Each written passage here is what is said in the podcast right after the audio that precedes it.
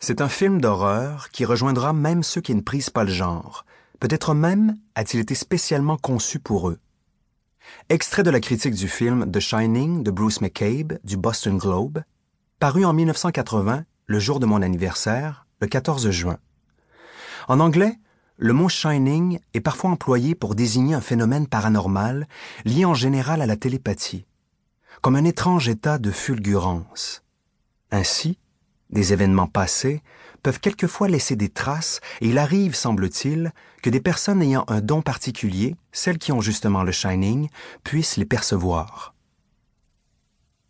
Je devais avoir dix ou onze ans, guère plus, la première fois que j'ai vu le film de Shining. C'était à la télévision en version française. L'enfant lumière.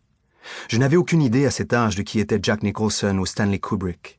Par contre, quelques années plus tôt, j'avais vu Shelley Duvall au cinéma de Joliette avec ma mère dans l'adaptation du film Popeye avec Robin Williams dans le rôle principal. Duvall y interprétait Olive Oil. C'était une chaude et humide soirée d'été. De l'intérieur de la maison, toute fenêtre ouverte, on entendait les grillons striduler. Il était tard, un peu après la diffusion du bulletin de nouvelles de 22 heures.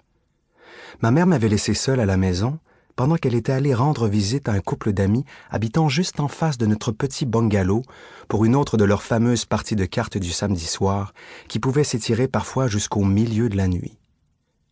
Bol de chip entre les jambes, je passais d'une chaîne à l'autre, désœuvré comme on peut l'être à dix ou onze ans quand on est seul chez soi à une heure aussi tardive je suis tombé tout à fait par hasard sur une scène d'un film montrant un petit garçon à la coupe de cheveux carrés semblable à la mienne à l'époque, lançant des fléchettes sur une cible. Du début du film, je ne garde aucun souvenir précis, pas même des mystérieuses sœurs Grady. Je me rappelle cependant être allé rejoindre d'un pas anormalement rapide ma mère chez ses amis, aussitôt après avoir vu la scène, pourtant pas si effrayante, où pendant qu'il fait visiter le garde-manger à Madame Torrance accompagnée du garçon, le chef cuisinier, Dick Halloran, se retourne vers l'enfant et lui dit d'une voix distordue comme au ralenti Tu aimes les glaces, canard tout en continuant d'énumérer pour le bénéfice de Wendy Torrance la liste des aliments qu'on y stocke. L'effet de dédoublement de la voix du chef Halloran a créé en moi un malaise si puissant que j'en garde encore près de trente ans plus tard un souvenir intact. On ne choisit pas ses souvenirs, et celui-là s'est imprimé dans mon esprit selon un procédé analogue à la création d'un fossile.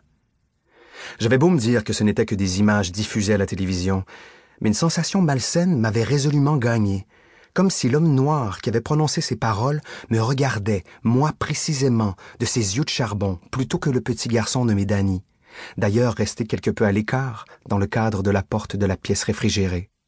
D'une manière inexplicable, même si à cet âge je ne pouvais être encore dupe à ce point, c'est comme si le chef Halloran avait un moment décroché en quelque sorte de son rôle de guide de l'hôtel Overlook pour établir un lien intime avec moi et me révéler quelques terribles secrets. Une révélation allant bien au-delà d'une cordiale invitation à déguster une coupe de glace au chocolat. Je fixais les lèvres de Dick Halloran, et c'était tout comme si elle se détachait de son bon visage noir pour cracher des mots qui m'atteignaient de plein fouet. Était-ce ce que l'on appelle dans le film The Shining la fulgurance? Une brèche venait d'être ouverte dans le ciment de mon confort tranquille d'enfant. À jamais, à jamais, à jamais. L'horreur, par le truchement du cinéma, venait de s'immiscer dans ma vie jusque-là préservée par une mère qui avait toujours eu tendance à me surprotéger des menaces du monde extérieur. Mais qui aurait pu la blâmer? Je n'ai donc pu ce soir-là me rendre plus loin dans la découverte du film qui exercera sur moi à partir de ce moment une fascination étrange. Personne ne sait qu'encore aujourd'hui, il m'arrive de me redire mentalement cette phrase. Tu aimes les glaces, canard? Lorsque j'ouvre la porte du congélateur pour y prendre le pot de crème glacée au chocolat.